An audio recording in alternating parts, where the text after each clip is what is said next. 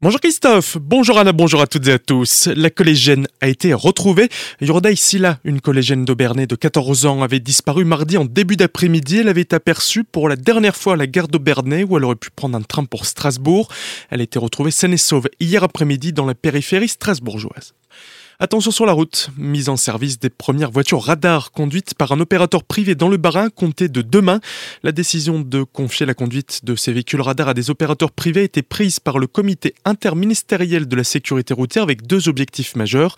Libérer du temps aux forces de l'ordre pour le consacrer à des tâches plus qualifiées comme l'interception au bord des routes, alcoolémie et stupéfiants, tout en faisant respecter les limitations de vitesse en allongeant les plages horaires de circulation de ces véhicules sur les routes les plus accidentogènes.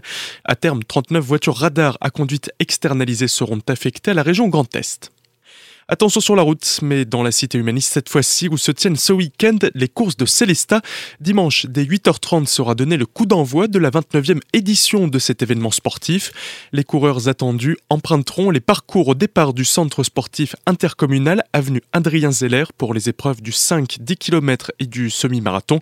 À retenir, le stationnement de tout véhicule est interdit du samedi 20h au dimanche 14h et la circulation est interdite le dimanche de 5h à 14h avenue Adrien Zeller et quai Albrecht. D'autres rues de la commune seront également interdites d'accès. Plus d'infos sur le www.celesta.fr.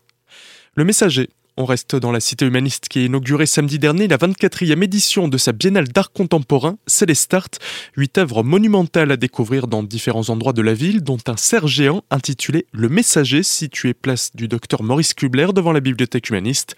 Il a été réalisé par les artistes Camille Bello et François Potier. Au départ, c'était pour faire écho un peu à cette expérience qu'on peut avoir en forêt, en nature, quand on tombe sur euh, une créature comme ça qui surgit un peu de la forêt, et puis euh, ça laisse une émotion en fait qui reste et qui imprime euh, beaucoup le promeneur ou la personne qui est confrontée à ça. Et on voulait faire un peu cet écho-là en ville, justement de retrouver une émotion euh, par rapport à la nature, à la présence de l'animal, euh, de la forêt. On s'aperçoit que finalement, la forêt et la nature, elle est pas si loin de la ville. Finalement, c'est juste en laissant faire les choses, souvent qu'on permet de réconcilier la nature et la ville finalement. C'est souvent la ville qui met à l'écart la forêt et donc on trouvait ça intéressant de retrouver l'idée d'avoir un messager qui justement, parce qu'on le laisse venir, on lui laisse l'opportunité, se permet lui de venir euh, reprendre contact. C'est la nature qui prend contact avec l'homme euh, par ce biais-là. C'est plutôt un message de réconciliation justement, de laisser advenir la nature, de lui laisser de la place, parce que finalement c'est quand on laisse un peu respirer les choses, quand on pense par exemple aux politiques urbaines où on minéralise beaucoup l'espace public, on a finalement assez peu d'égards vis-à-vis de la nature qui revient très facilement. C'est ça le message, c'est de finalement laisser advenir la forêt, laisser advenir les choses et, c'est plus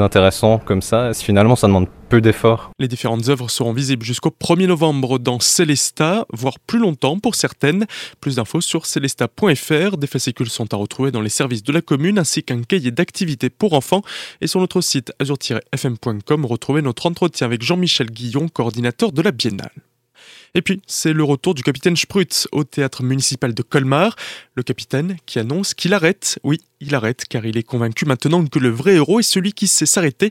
Venez découvrir pourquoi, au bout de 30 ans de bons et loyaux services au sein de la NASA, la nouvelle agence spatiale alsacienne, après 30 ans de voyage dans l'infiniment grand de l'espace, le seul sex symbole de l'Alsace décide de s'arrêter. Il faudra donc profiter de ce nouveau spectacle de Jean-Luc Falbriard et il n'y en aura sûrement pas d'autres. Rendez-vous au théâtre municipal de Colmar à 20h30. Infos et réservations sur le site du théâtre ou bien au 03 89 20 29 02. Tout de suite, le retour de l'Afterwork avec Christophe et Anna. Très belle journée à toutes et à tous sur Azure FM.